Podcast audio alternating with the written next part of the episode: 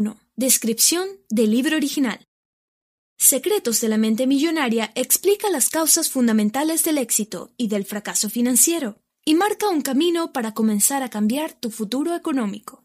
Con sus aportes entenderás cómo las influencias de la infancia vinculadas al dinero, especialmente las provenientes de los padres, determinan tus pautas de comportamiento. Te ayudará a sustituir tus modos de pensar improductivos por archivos de riqueza mentales para que pienses y triunfes tal como lo hacen los ricos. Capítulo 2. Jugar para ganar. La experiencia de vida del autor de este libro es muestra de que el camino que sugiere es exitoso. Relata que él era un hombre mediocre y escéptico, hasta que un amigo le sugirió que imitara el pensamiento de los millonarios. A eso se dedicó y aprendió fundamentalmente psicología del éxito y del dinero. Entendió que si quería mejorar tenía que jugar como un millonario. Instaló su negocio y se propuso alejarse de todo pensamiento que no estimulara su visión de riqueza. En poco tiempo su negocio creció y su dinero comenzó a multiplicarse hasta volverse millonario. La idea es sencilla. Para tener un nivel superior de vida en lo financiero, debes abandonar tus viejos patrones de pensamiento y adoptar otros nuevos. Capítulo 2. Jugar para ganar. La experiencia de vida del autor de este libro es muestra de que el camino que sugiere es exitoso. Relata que él era un hombre mediocre y escéptico, hasta que un amigo le sugirió que imitara el pensamiento de los millonarios. A eso se dedicó y aprendió fundamentalmente psicología del éxito y del dinero. Entendió que si quería mejorar tenía que jugar como un millonario. Instaló su negocio y se propuso alejarse de todo pensamiento que no estimulara su visión de riqueza. En poco tiempo su negocio creció y su dinero comenzó a multiplicarse hasta volverse millonario. La idea es sencilla. Para tener un nivel superior de vida en lo financiero, debes abandonar tus viejos patrones de pensamiento y adoptar otros nuevos. Capítulo 3. Los patrones de pensamiento programan nuestra riqueza.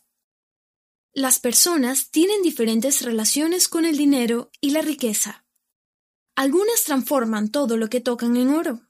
Otras logran mucho dinero con sus negocios pero luego lo derrochan o lo pierden en malas inversiones. Por último, están los que no invierten ni un centavo y se estancan en la mediocridad financiera. El éxito o el fracaso dependen de los patrones de pensamiento que los demás han incrustado en nosotros. Se tratan de estructuras generadas por las experiencias de la infancia. Los millonarios han sido programados para la riqueza, mientras que los económicamente pobres han sido programados para bajos ingresos. ¿Por qué son tan determinantes estos patrones? Porque el subconsciente los regula como un termostato. Si se establece muy bajo, tenderás a perder tu dinero. Si se establece en la riqueza, te asegurarás de que tu riqueza crezca. Los millonarios como Donald Trump, por ejemplo, pueden perder cantidades importantes de dinero, pero siempre recuperarán su riqueza porque jamás pierden su mente de millonarios. La buena noticia es que estos patrones de pensamiento no son definitivos. Cualquier persona puede sobreescribir sus viejos patrones con los del pensamiento del millonario. Capítulo 4. Las raíces crean los frutos. Imagina un árbol que tiene frutos. El árbol simboliza la vida. Los frutos, los resultados. A veces miramos los frutos, nuestros resultados, y consideramos que son muy pocos, muy pequeños o que no saben bien. ¿Qué tenemos que hacer para mejorarlos? Entender que esos frutos dependen de las semillas y de las raíces, es decir, de lo que hay bajo el suelo. Lo que no se ve crea lo que se ve. No podrás cambiar los frutos que ya están en el árbol, pero sí los que te dará mañana. Para hacerlo, tendrás que trabajar en la tierra y fortalecer las raíces. Si quieres cambiar lo visible, antes deberás cambiar lo invisible. Capítulo 5. Una fórmula esencial. PPSAR. Tu patrón financiero es la combinación de varios factores. Tu programación, primera P, conduce a tus pensamientos, segunda P. Estos llevan a tus sentimientos, lo que a su vez conducen a las acciones que son las que provocan los resultados, S, A y R respectivamente. La cadena se inicia entonces con esa programación que recibimos en la infancia. Estamos condicionados de tres formas. Programación verbal. ¿Qué oías cuando eras pequeño? Modelos de infancia. ¿Qué veías cuando eras pequeño? Incidentes concretos ¿Qué experimentaste cuando eras pequeño? Es importante que reflexiones acerca de estos tres aspectos de tu programación. Capítulo 6. La herencia de patrones y comportamientos. Como hemos dicho, en la infancia se establecen las bases de la vida financiera de las personas. Lo que escuchamos de nuestros padres, los modelos que nos rodean, se instalan en nosotros y determinan nuestra forma de pensar en el dinero. Sentencias como el dinero es la raíz de todo mal, el dinero no crece en los árboles y no se compra la felicidad se arraigan en la mente y conforman el patrón sobre el dinero. Lo mismo sucede con los comportamientos. Así se hizo siempre mi casa. Es frecuente escuchar decir a personas para fundamentar su relación con el dinero. Y resulta que si en esta casa se vivió con muy poco dinero y los padres estaban conformes con eso, ese es el modelo que se transmite. Si has crecido con estos patrones de pensamiento y de comportamiento, tienes dos caminos, los aceptas o te revelas y los rechazas. Los que rechazan estas estructuras mentales y los que han aprendido que todo es posible con el dinero tendrán la motivación y la mente abierta para producir riqueza. Capítulo 7. Empezar a cambiar. Si no logras alcanzar el éxito financiero al que aspiras, debes empezar a trabajar para el cambio. El primer paso es reconocer que estás condicionado por tu patrón de pensamiento que te impide avanzar. Luego realiza una lista de los dichos que recuerdas haber oído de tus mayores y de las conductas que has observado en ellos vinculadas al dinero, a la gente rica y a la riqueza. Con la lista ante ti, piensa en cómo crees que han influido esos dichos y comportamientos en tu economía. Analizar tu situación financiera actual puede ser especialmente útil, ya que te hará consciente de tu propia programación. La suma de dinero de tu cuenta bancaria te estará dando indicios de lo que estás condicionado a ganar. Una vez que hayas reconocido tu condicionamiento, todo lo que tienes que hacer es aceptar que tienes la posibilidad de adoptar otra forma de pensar sustituyendo los fijos patrones de pensamiento que te limitan por otros nuevos, orientados hacia el éxito y la riqueza. El cambio comienza por los hábitos. Los seres humanos somos criaturas de hábitos. Y cualquiera que quiera cambiar su relación con el dinero necesita cambiar sus hábitos. De este modo podrás romper los patrones de comportamiento que has tomado de tus mayores y generar nuevos pensamientos. Enunciar tus nuevos pensamientos verbalmente, ponerlos en palabras y actuar de acuerdo a ellos, te ayudará a desaprender los patrones erróneos y a incorporar los nuevos. Empezarás a adoptar actitudes que contribuirán a tu prosperidad y a pensar y actuar como millonario. Pon las manos en tu cabeza y di, tengo una cabeza millonaria. Capítulo 8 Asume tu destino, tú eres quien lo construye. La gente rica piensa, yo creo mi vida. La gente pobre piensa, la vida es algo que me sucede. Si quieres tener éxito, tienes que convencerte de que eres quien controla tu propia vida financiera. Las personas con mente programada para el fracaso económico se lamentan, culpan la situación del país o a su empleador son las que compran billetes de lotería porque esperan que la fortuna les caiga por obra de la suerte. No malgastes tu tiempo culpando a los demás de tus fracasos económicos, ni pierdas tu dinero en juegos de azar. Recuerda siempre que tú mismo eres el responsable de los resultados. En lugar de quejarte, busca las razones de tu fracaso y concéntrate en los puntos en los que puedes lograr cambios y actuar para lograr tu propia prosperidad.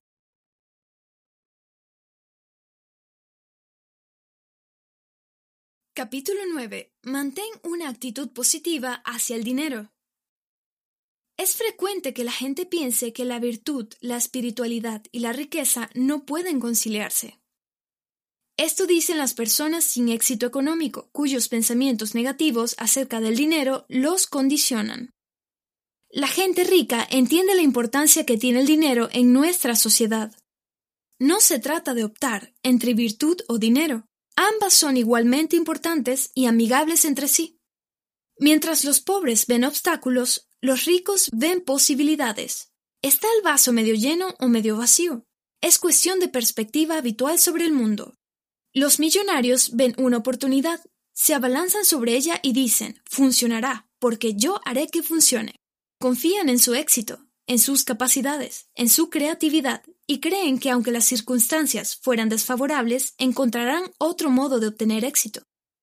La ventaja de aprovechar las oportunidades de riesgo es que los grandes riesgos traen grandes ganancias. Los pobres, en cambio, viven preparándose con miedo al fracaso y nunca concretan el éxito.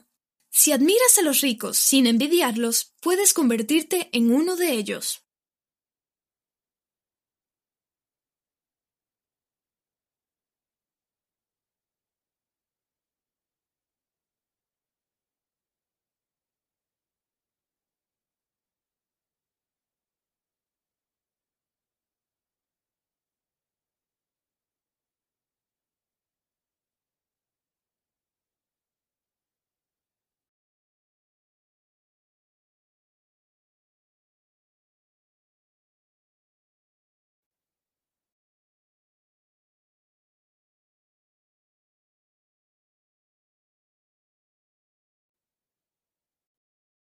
Puedes convertirte en uno de ellos.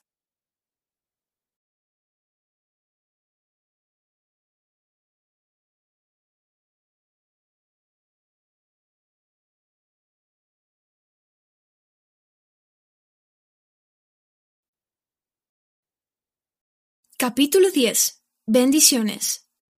Bendice lo que quieres. Si ves a una persona con una casa hermosa, bendice a la persona y a la casa. Si ves a una persona con un coche hermoso, bendice a la persona y al coche. Si ve a una persona con una familia amorosa, bendice a la persona y a la familia. ¿Ves algo que quieres? Admíralo y bendícelo. Es una forma más de estimular el pensamiento positivo que necesitas para lograr eso que quieres. Capítulo 11. Deseo versus compromiso. La gente rica sabe desde el principio que su meta es la riqueza, y por lo tanto desarrolla un compromiso incondicional hacia su prosperidad. Para ello están dispuestos a todo. La gente pobre, en cambio, desean tener mucho dinero y esperan. Los millonarios trabajan 16 horas por día, si es necesario, por el tiempo que sea necesario. Aceptan que tendrán poco tiempo libre y que llegarán a casa muy cansados se desafiarán a sí mismos y no se conformarán con las ganancias que obtengan, siempre irán a más. La riqueza solo crecerá si tú mismo creces. Continuar estudiando, actualizarte en seminarios, leer libros sobre inversiones y manejo de capital es parte del compromiso que asumes. Cuanto más conozcas del mundo del dinero, más fácil te resultará ganarlo. Comprometerse con la riqueza significa lanzarte y generar tu propia empresa o negocio. Si no se te ocurre ninguno, observa a tu alrededor. Capítulo 12. Vuela con las águilas. Hay un refrán que dice, si quieres volar con las águilas, no nades con los patos. Es importante que te rodees de gente rica si quieres ser como ellos. Si desprecias a los ricos, nunca lograrás fortuna. Observando a los ricos, escuchando sus comentarios y sus consejos, crecerá tu actitud hacia el éxito financiero. Ten presente que la gente rica no va al campo de golf solo a jugar golf, sino a conocer más gente rica. Los millonarios se fijan metas estelares. No se conforman con un ingreso suficiente y seguro, sino que aspiran a grandes fortunas. La ecuación es simple. El gran pensamiento conduce a grandes acciones y abre las puertas a hacer mucho dinero. El pensamiento pequeño, en cambio, equivale a pequeños ingresos. Si eres masajista, por ejemplo, y empiezas a pensar en grande, aspirarás a convertirte en el dueño de una cadena de centros de masajes. Si sigues pensando en pequeño, te conformarás con aumentar tus clientes, aunque esto condicionará tus ingresos, ya que solo podrás atender a un número limitado de personas por día. Los pensamientos negativos no son gratuitos. Pagamos por cada uno de ellos. Por lo tanto, evita a la gente tóxica. La que se lamenta a cada momento solo te infunde energía venenosa que obstaculiza tu camino. Del mismo modo, deja de ver basura. Aléjate de las noticias negativas. Capítulo 13. Tu dinero crecerá solo si lo manejas correctamente. Ganar grandes cantidades de dinero es una cosa. Evitar que se te escape entre los dedos y hacerlo crecer es otra. Manejar el dinero de una manera disciplinada e inteligente es un factor fundamental para lograr la riqueza. Muchas personas piensan erróneamente que un ingreso alto es todo lo que necesitan para hacerse ricos. No es así. La forma correcta de medir los resultados financieros de la gente es considerar su valor neto, es decir, el valor efectivo de todas sus posesiones. Debes intentar tener un ingreso neto tan grande como sea posible e invertirlo con la mirada puesta en el futuro financiero. Para ello es necesario realizar un plan financiero que proporcione equilibrio entre ingresos, gastos y ahorros. Siempre es bueno tener un ingreso pasivo, dinero que se gana sin trabajar a través de inversiones en acciones o fondos. Si quieres ser rico, debes comenzar por invertir en lo que sea. Bienes raíces, tierra, un negocio prometedor, pero no lo ocultes debajo del colchón. Algunas sugerencias. Deposita tu dinero en diferentes cuentas bancarias. Divídelo porcentualmente en cuentas para gastos generales, cuenta para inversiones, cuenta para el placer, cuenta para ahorros, cuenta para formación, cuenta para donativos. No importa cómo lo distribuyas, lo importante es que tengas presente cada uno de estos rubros financieros en tu vida y que no los descuides. Piensa que la gratificación no es inmediata. Solo las personas que piensan en el largo plazo se convertirán en millonarios. Capítulo 14. Tu dinero trabaja por ti. Seguramente de chico te programaron diciéndote tienes que trabajar mucho para obtener dinero, pero es probable que no te dijeran que es igual de importante hacer que tu dinero trabaje mucho para ti. Mira el mundo real, verás que trabajar mucho es importante, pero solo eso jamás te hará rico. Es importante ganarte un dólar, pero también lo es saber qué hacer con ese dólar. Es cierto que se necesita trabajar duro por el dinero. Sin embargo, para la gente rica se trata de una situación temporal, mientras que para la gente pobre es permanente. La gente rica sabe que deberá trabajar mucho para que su dinero trabaje lo suficiente por ellos. El objetivo es llegar a ser económicamente libre lo antes posible. ¿Qué es la libertad económica? Es la capacidad de vivir el estilo de vida que desees sin tener que trabajar duro ni depender de otros para obtener dinero. Capítulo 15. Riqueza y tamaño de los problemas. Tal como ya lo hemos dicho, el camino hacia la riqueza está lleno de curvas, recodos, desvíos, obstáculos y trampas. La mayoría de la gente no lo toma porque no quiere complicaciones, ni responsabilidades, ni problemas. Ahí reside una de las más grandes diferencias entre ricos y pobres. La gente próspera es más grande que sus problemas, mientras que la gente sin éxito es más pequeña que sus problemas. Los pobres harán todo para huir de los problemas y saldrán corriendo frente a los retos.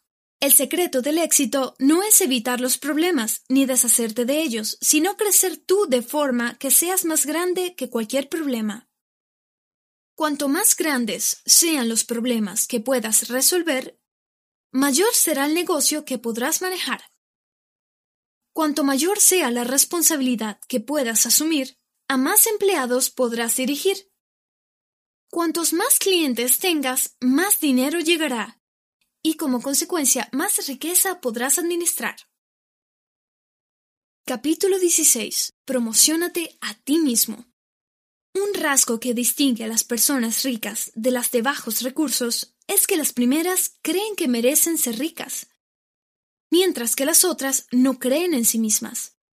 Convencidos de su valor, los ricos entienden la necesidad de promoverse a sí mismos, a sus ideas, a sus negocios.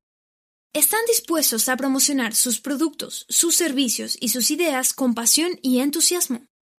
Las personas exitosas por lo general son líderes, y los líderes conquistan seguidores. Para ello deben generar confianza, inspirar, motivar a la gente para contagiarle su visión, es decir, deben ser excelentes promotores. Ser un buen promotor de ti mismo y de tu propuesta es un factor necesario para el éxito. Capítulo 17. Dar o recibir. Una de las razones por la que la mayoría de las personas no alcanzan su pleno potencial económico es que son malas receptoras. Puede que sean o no buenas dando, pero seguramente son malas recibiendo, y como tienen un bajo nivel de recepción, no reciben. Recibir supone un reto. En primer lugar, muchas personas se consideran indignas de recibir. Esta actitud afecta a mucha gente en estos tiempos, y proviene de nuestro condicionamiento de la infancia. Exigencias y juicios negativos de nuestros padres que querían siempre más de nosotros, nos hicieron crecer con el sentimiento de que no podíamos estar a la altura de sus expectativas y que no éramos lo suficientemente valiosos. Estas personas sabotearán inconscientemente su prosperidad. Un sabio consejo. Reconoce que eso de que no eres lo bastantemente valioso y merecedor de lo bueno es toda una historia inventada. Nada tiene otro significado que el que tú le das. No tienes un sello que diga valioso o no valioso. Lo haces tú. Tú te lo inventas. Solo tú determinas si eres valioso. Si dices que eres valioso, lo eres. Si dices que no eres valioso, no lo eres. En todos los casos, vives dentro de tu propia historia. Hay otra razón por la que la gente tiene problemas para recibir, que radica en el viejo principio es mejor dar que recibir. ¿Quién inventó eso? Seguramente los que quieren que tú les des para ellos recibir. Es una frase ridícula que encierra un concepto absurdo. Dar y recibir son dos caras de la misma moneda y ninguna es mejor que la otra. Capítulo 18. Luz, cámara, acción. Anteriormente hemos mencionado la fórmula del éxito. Los pensamientos conducen sentimientos, estos a acciones y a su vez estas a resultados. Hay muchas personas que piensan en hacerse ricas y otras tantas que se dedican a visualizaciones y meditaciones para lograrlo. Los ricos saben que meditando y visualizando no caerá el dinero de arriba. Conocen que tienen que actuar, que tienen que hacer algo para lograr el éxito. La acción es el puente entre el mundo interior y el mundo exterior. Y el miedo es el gran obstáculo para atravesar ese puente. Por tanto, la diferencia entre ricos y pobres está en que los primeros actúan a pesar del miedo. Los segundos se detienen paralizados. Todos, ricos y pobres, tenemos miedos. No es necesario liberarse de ellos. Alcanza con no permitir que el miedo nos domine. Capítulo 19. A tener en cuenta. ZC es igual a ZR. Esta es una ecuación para recordar el resto de la vida. Zona de confort es igual a zona de riqueza.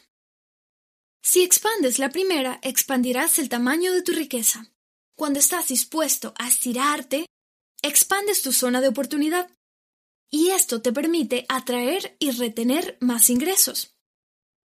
La gente rica y exitosa tiene una amplia zona de comodidad, pero están constantemente expandiéndola para alcanzar más y más riqueza.